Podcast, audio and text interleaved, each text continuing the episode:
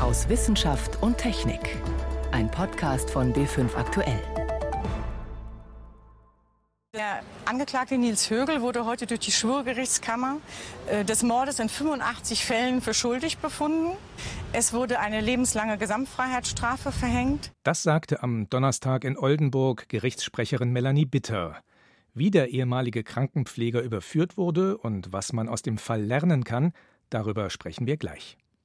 Außerdem geht es bei uns um einen Arzneimittelhersteller, der Homöopathiekritiker mit Abmahnverfahren überzieht, und wir begleiten Vogelschützer, die Wiesenbrütern helfen wollen, mit Multikopter und Infrarotkamera. Das sind drei unserer Themen heute. Am Mikrofon ist David Globig. Diese Woche ist in Oldenburg der größte Mordprozess im Nachkriegsdeutschland zu Ende gegangen. Der frühere Krankenpfleger Nils Högel wurde zu einer lebenslangen Freiheitsstrafe verurteilt, wegen Mordes in 85 Fällen. Er hat über mehrere Jahre an Kliniken in Oldenburg und Delmenhorst systematisch Patienten in kritische Zustände gebracht, um sie dann zu retten, was in vielen Fällen allerdings schiefgegangen ist. Meine Kollegin Jan Turczynski hat den Fall über die vergangenen Jahre beobachtet. Nils Högel hat mit Medikamenten getötet. Welche waren das denn? Also das Medikament, was als erstes bekannt war, was er auch selber zugegeben hat, die Tatwaffe ist das Medikament Gilorhythmal. Der Wirkstoff ist Eichmalin. Das ist ein Medikament gegen Herzrhythmusstörungen, was aber, wenn man es falsch dosiert, zu Kreislaufzusammenbruch führen kann. Und genau das war auch das Ziel des Pflegers. Er wollte die Patienten nämlich reanimieren, retten. Das hat dann in vielen Fällen aber nicht funktioniert. Und die toxikologischen Untersuchungen der Medizinischen Hochschule in Hannover haben dann eben auch noch andere Substanzen gefunden. Was für Präparate waren das dann? Zum einen sind es auch Mittel gegen Herzrhythmusstörungen gewesen. Dann gab es aber auch Kalium etwa, ein lebenswichtiges Elektrolyt für das Herz, das aber auch zu Herzrhythmusstörungen führen kann. Und ein Mittel, was man zur lokalen Betäubung nimmt, den Wirkstoff Lidocain. Auch da kann bei Überdosierung das Herz aus dem Takt kommen und der Blutdruck abfallen. Wie kann man denn solche Medikamente später dann nachweisen? Also man muss sagen, dass die Toxikologen an der Hochschule in Hannover wirklich ganze Arbeit geleistet haben. Die haben sehr sensitive, empfindliche Tests dafür entwickelt, vor allen Dingen für Eichmalin, also Gilorhythmal. Da ist es im Laufe der Untersuchungen sogar gelungen, von zunächst nur sehr hohen Dosen, die man nachweisen konnte, dann auch tatsächlich deutlich niedrigere Dosen nachzuweisen. Man hat über 130 Leichen exhumiert, hat Gewebeproben entnommen, Organreste und man konnte einige einige Dinge sehr gut nachweisen, wie eben Eichmalin. Bei Lidocain war das tatsächlich ein Sonderfall, denn dadurch, dass dieses Mittel eben zum Beispiel für lokale Betäubung bei Magensonden oder auch beim Intubieren verwendet wird, haben die Rechtsmediziner gesagt, wir haben ein Problem, wir können es zwar in vielen Fällen nachweisen, wir können aber nicht sagen, das war tatsächlich die Todesursache, weil wir eben nicht wussten, wie es eingesetzt wurde und weil man eben nach bis zu 15 Jahren auch nicht mehr mit genauer Sicherheit sagen kann, was damals eigentlich passiert ist. So ist es dann auch dazu gekommen, dass in 15 Fällen Nils Högel eben auch freigesprochen wurde. Nun könnte man in diesem Fall sagen, das war ein irrer Einzeltäter, aber letztlich zeigt das Ganze ja auch, dass es offenbar gar nicht so schwer ist, im Krankenhaus zum Täter zu werden. Also auch wenn der Fall natürlich dramatische Ausmaße hat, so kann man doch sagen, dass Krankenhäuser potenziell die idealen Tatorte sind, wenn Sie so wollen. Menschen sind dort ausgeliefert und sie können unter Umständen auch nicht mehr kommunizieren. Die Tatmittel sind problemlos verfügbar. Oft haben die Patienten ja auch schon Zugänge für Medikamente und dazu kommen die Arbeitsbedingungen im Krankenhaus. Mitarbeiter sind dort immer unter Stress. Wir kennen die Personalsituation und es gibt dadurch eben auch wenig Kontrolle, weil einfach keine Zeit ist, ein Auge auf den Kollegen, die Kollegin zu werfen.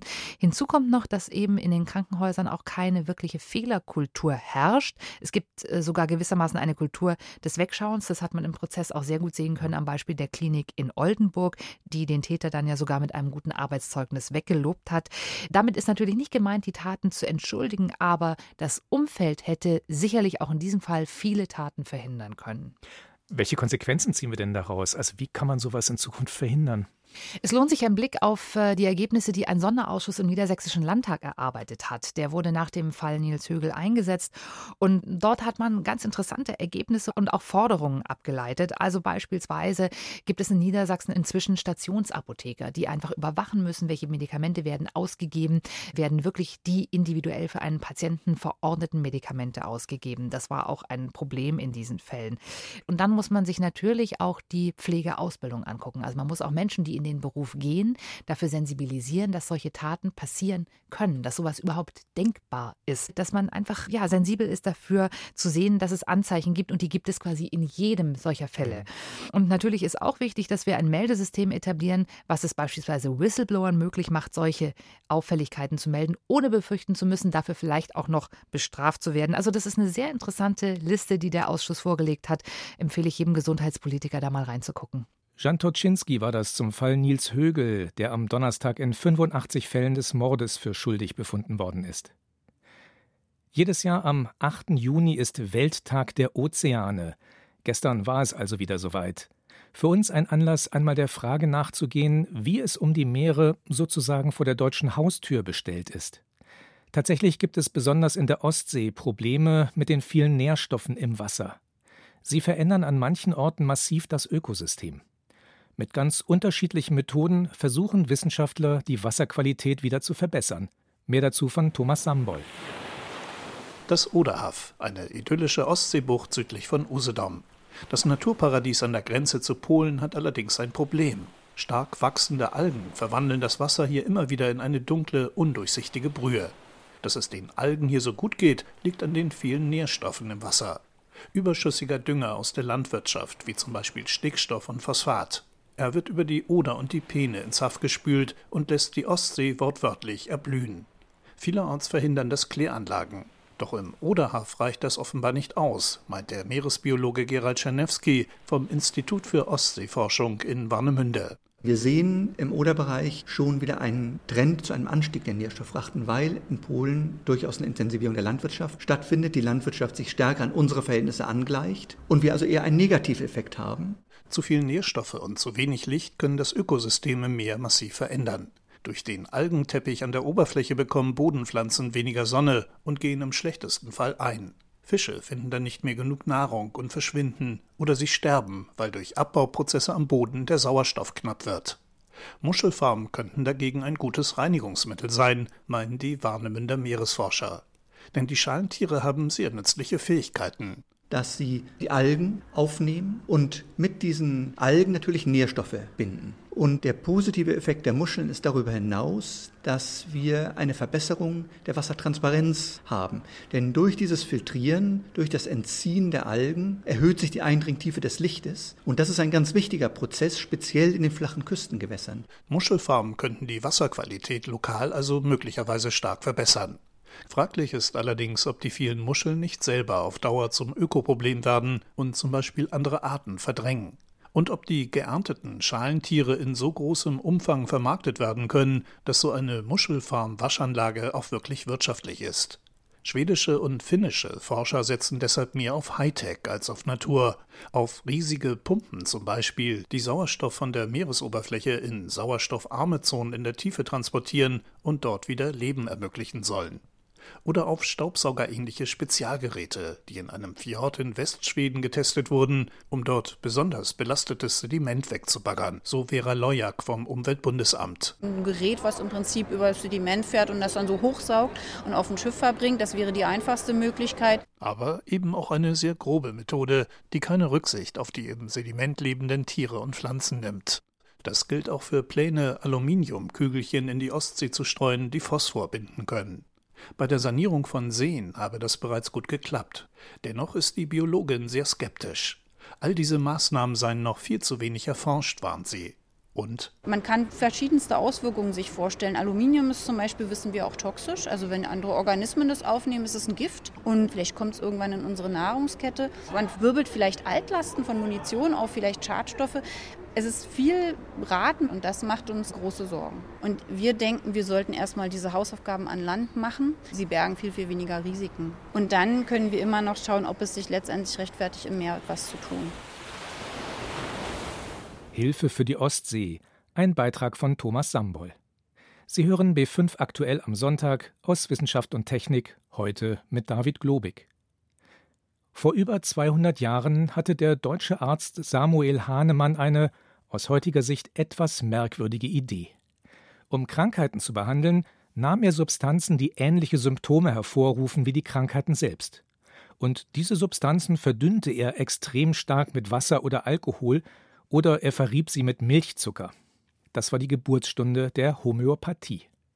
Mit Globuli und anderen Arzneimitteln, die nach diesem Prinzip hergestellt werden, setzen Unternehmen in Deutschland jedes Jahr mehrere hundert Millionen Euro um. Kein Wunder, dass sie sich ärgern, wenn jemand den Nutzen ihrer Produkte in Frage stellt. Genau das tun Homöopathiekritiker aber immer wieder. Nun überzieht ein großer Hersteller sie mit Abmahnungen. An Kleinknecht berichtet. Als die Medizinerin Nathalie Grams vor kurzem ihre Post öffnete, war sie nicht schlecht erstaunt. Der Pharmakonzern Hewat hatte ihr geschrieben, mit einer unmissverständlichen Bitte. Ja, ich sollte eine Unterlassenserklärung unterschreiben. Das hat mir ein Homöopathiehersteller über einen Anwalt zukommen lassen. Und ich wurde aufgefordert, das zu unterlassen, zu sagen, dass die Homöopathie nicht über Placebo-Effekte hinaus wirksam sei. Und das habe ich natürlich nicht getan, weil das ja der Kenntnisstand der Wissenschaft ist. Was die Wissenschaft über den gesundheitlichen Nutzen von Homöopathie weiß, hat Nathalie Grams genau studiert. Die Medizinerin hatte selbst eine Praxis für Homöopathie, doch dann begann sie sich kritisch mit der Wirksamkeit der Mittel auseinanderzusetzen. Ihr Fazit? wenn man eben sieht, was die Wissenschaft auch international zur Homöopathie sagt, dann ist es eben das, dass die Homöopathie sichere Nachweise schuldig bleibt, dass sie besser als, als eine Scheintherapie, als ein Placebo wirkt. Mittlerweile gibt es weltweit rund 500 seriöse Studien zu den stark verdünnten Substanzen. Hinzu kommen zehn Übersichtsstudien. Das Fazit ist ernüchternd, sagt Christian Lübers. Der Hals-Nasen-Ohrenarzt ist Sprecher des wissenschaftlichen Informationsnetzwerkes Homöopathie. Die Homöopathie hat keine arzneiliche Wirkung. Die aktuellen Meta-Analysen, die großen systematischen Reviews sind sich da alle einig, dass die Homöopathie eben bestenfalls über den Placebo-Effekt wirkt. Wieso sind diese Arzneimittel dann überhaupt auf dem Markt? Ganz einfach. Für sie gelten andere Regeln als für herkömmliche Medikamente. Diese müssen Forscher aufwendig im Labor und am Menschen testen. Deshalb kann es Milliarden kosten und Jahre dauern, bis eine neue Arznei entwickelt und zugelassen ist. Bei homöopathischen Arzneimitteln ist das anders. Hier ist eine Zulassung nur nötig, wenn der Hersteller beansprucht, gegen ein bestimmtes Leiden zu helfen. Dabei bescheinigen sich die Homöopathen selbst, dass ein Mittel wirkt, ohne aufwendige wissenschaftliche Studien.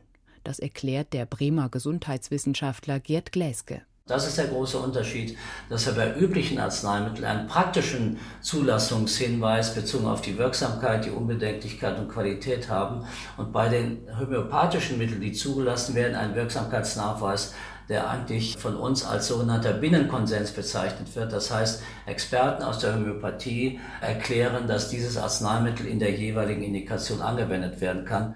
Ausgangspunkt für diese laxe Handhabung ist das Arzneimittelgesetz aus dem Jahr 1976. Damals wollte man sogenannte besondere Therapierichtungen, wie zum Beispiel die Homöopathie, schützen.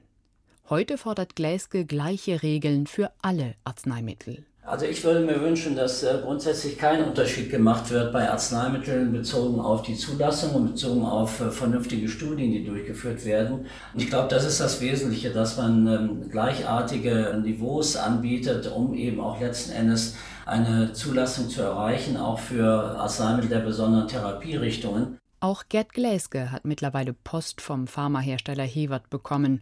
Man hat auch ihm mit einer Unterlassungsklage gedroht. Er hatte behauptet, grundsätzlich fehle bei allen homöopathischen Mitteln ein Wirksamkeitsnachweis. Diese Aussage wird Gläske nun nicht mehr wiederholen und nur noch sagen, die Mittel hätten keinen therapeutischen Nutzen. So genau will man dann doch sein bei den Herstellern homöopathischer Arzneimittel. Wie ein Arzneimittelkonzern gegen Homöopathiekritiker vorgeht, das war ein Beitrag von Ann Kleinknecht. In Deutschland erkranken jedes Jahr gut 50.000 Menschen an Lungenkrebs. Bei den meisten von ihnen ist Rauchen die Ursache, doch zu den Risikofaktoren zählt auch ein radioaktives Gas, Radon. Es entsteht im Boden und kann über den Keller ins Haus eindringen.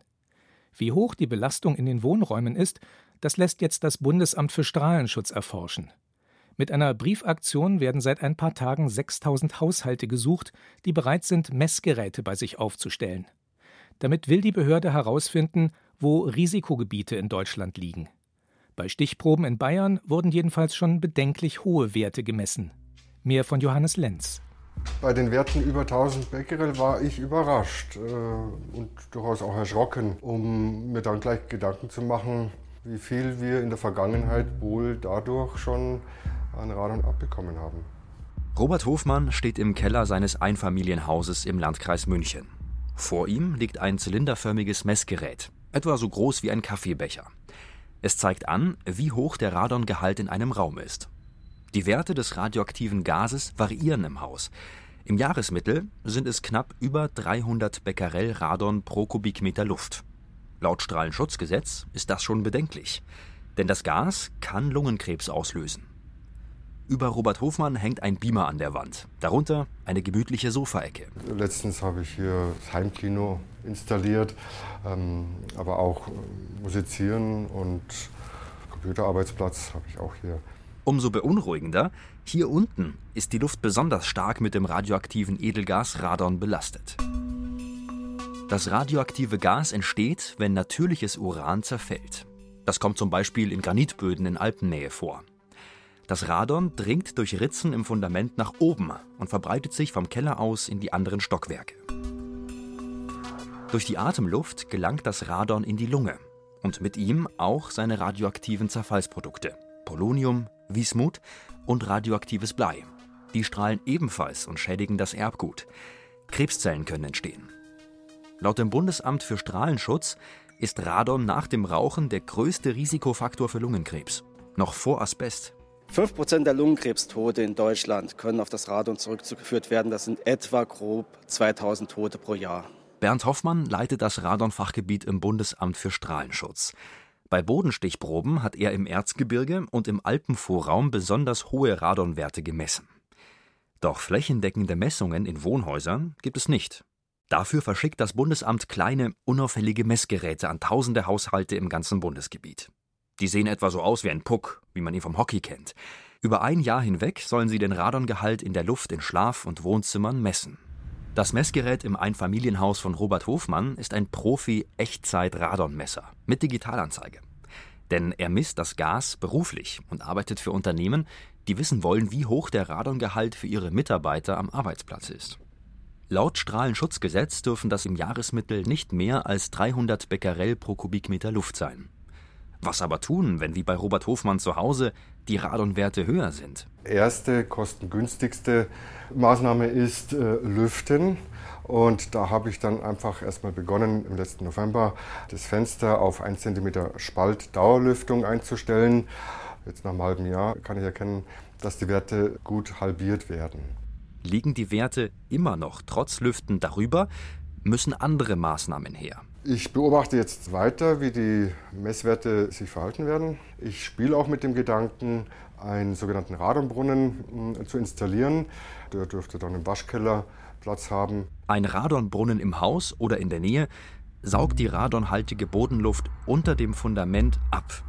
So gelangt das Radon gar nicht erst ins Gebäude. Noch ein Tipp: Leitungen durchs Haus und die Kellertür gut abdichten. Krankmacher Radon. Johannes Lenz berichtete.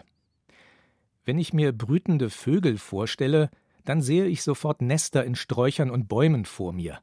Dabei stimmt das nur zum Teil, denn etliche Vogelarten brüten auf dem Boden, zum Beispiel auf Wiesenflächen. Der große Brachvogel etwa, Wachtelkönig und Kiebitz, Braunkehlchen und Grauammer. Sie alle haben eines gemeinsam. Auf der bayerischen roten Liste stehen sie als gefährdet oder sogar vom Aussterben bedroht. Der Landesbund für Vogelschutz, der LBV, versucht deshalb, den Wiesenbrütern zu helfen und ihre Gelege zu schützen.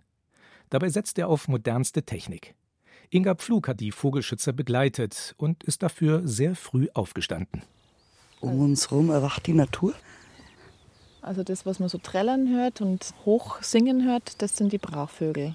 Was sagt ihr immer, der frühe Vogel fängt den Wurm. Jetzt in dem Fall hoffen wir, dass der frühe Vogel noch brav im Nest sitzt und es wärmt, weil es gleich abgeflogen werden soll, eben mit der Drohne. Die ist auch schon gleich startklar. Die ist soweit startklar. Also die hat jetzt auch eine Mission gespeichert. Das heißt, die fliegt automatisch.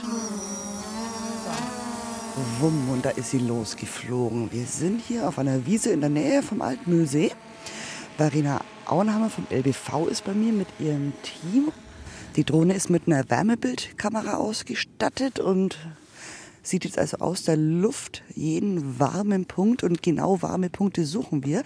Wenn jetzt da irgendwo in der Wiese ein Wiesenbrüter brütet, dann entdeckt ihn die Drohne. Die Fläche, die wir jetzt da vorne abfliegen werden, das ist eine Intensivfläche und von dem her ist es sicherlich sinnvoll, da mal drüber zu gucken, bevor es gemäht wird. Wenn ein Gelege gefunden wird, dann kommt ein Zaun drumherum. Entweder im Kreis um das Nest oder sogar um die ganze Wiese. Ja, also es gibt zwei verschiedene Zäune, die wir aufbauen. Zum einen gibt es die Großraumzäune. Diese Zäune beinhalten idealerweise mehrere Nester. Und dann gibt es die Gelegeschutzzäune, die sind wirklich nur ums Gelege rum mit 25 Meter Durchmesser und sind natürlich stromführend zur Abwehr des Fuchses hauptsächlich. Drohnenpilot ist der Jan Heikens und auf einem Monitor auf dem Stativ sehen wir jetzt die Fläche, die Wiese, die die Drohne abfliegt. Das Ganze in schwarz-weiß und es müsste dann ein farbiger roter Punkt erkennbar sein, wenn was Warmes, sprich ein potenzielles Tier entdeckt wird. Auch mit einem Grund, warum die Mission hier früh um vier losgeht. Da ist es noch schön kühl und die Vögel sitzen hoffentlich warm in ihrem Nest. Jan, welche Höhe haben wir eingestellt? Ähm, 108 Fuß. Ganz konzentrierter Blick auf den Bildschirm. Ich sehe nur Grissel, was an der Wiese dasteht. Das Sie erkennen die mehr. Strukturen der Wiese. Hier sieht man eine Grabenstruktur, das ist ein bisschen dunkler, führt aber kein Wasser, weil sonst wäre es heller. Und jeder Fund, den Sie jetzt machen würden, wäre ja im Sinne der Arterhaltung, weil dieser eine Vogel oder dieses Paar und seine Nachkommen würden dann eben geschützt werden. Ja, auf jeden Fall. Also vor allem der große Brachvogel, Kiebitz, Uferschnepfe, die sind jetzt bei uns derzeit im Fokus, sind im Prinzip alle vom Aussterben bedroht. Also die Uferschnepfe, da haben wir in Bayern noch ca. 25 brütende Paare. Stopp. Okay, Matthias, versuche mal unter die Drohne zu gehen. Also wir haben jetzt einen Wärmepunkt gefunden. Das kann jetzt ist relativ klein und nicht so arg rot. Das kann sein, dass es auch ein kleinerer Vogel ist, also zum Beispiel ein Kiebitz oder teilweise haben wir schon Felllerchen entdeckt. Aber wir müssen den Punkt auf jeden Fall mal angehen, weil hier ein verdächtiges Brutpaar eben ist. Ungefähr 10 Meter geradeaus. So, jetzt wird navigiert. Die Drohne guckt von oben. Ein bisschen nach links und dann 5 Meter. Marina Auenhammer lotst am Bildschirm. Drei Meter. Fliegt nichts auf. Jetzt äh, 90 Grad links. Ein Meter. Normalerweise, wenn es jetzt ein Brachvogel wäre, würde derjenige auch auffliegen. Das sieht man dann auch im Bild. Also ich gehe davon aus, dass das irgendeine Struktur ist. Oder dass da ein Hase übernachtet hat, das kann auch sein. Oder eine Wasserpfütze ist. Alles unterhöhlt. Alles unterhöhlt, also Erde. Einfach eine Graslücke, da sieht der Boden raus und ähm, das zeigt es uns halt auch an. Da saß jetzt eventuell mal was oder ist es einfach Boden, der die Wärme gespeichert hat? Das ist nur Boden. Das könnte jetzt ein Maulwurfhügel sein oder einfach da eine Stelle, wo kein Gras wächst. Da kann man nichts machen. Das sind die Erfahrungen, die man sammelt. Schade, diesmal war es nichts. Vielleicht versteckt sich noch jemand quasi in der hohen Wiese, den wir jetzt noch nicht entdecken konnten. Aber sie machen weiter. Wir fliegen letztendlich täglich, solange es die äußeren Faktoren zulassen. Und unser Biorhythmus hat sich auch schon inzwischen eingestellt auf die Uhrzeiten. Also wir geben unser Bestes, ja.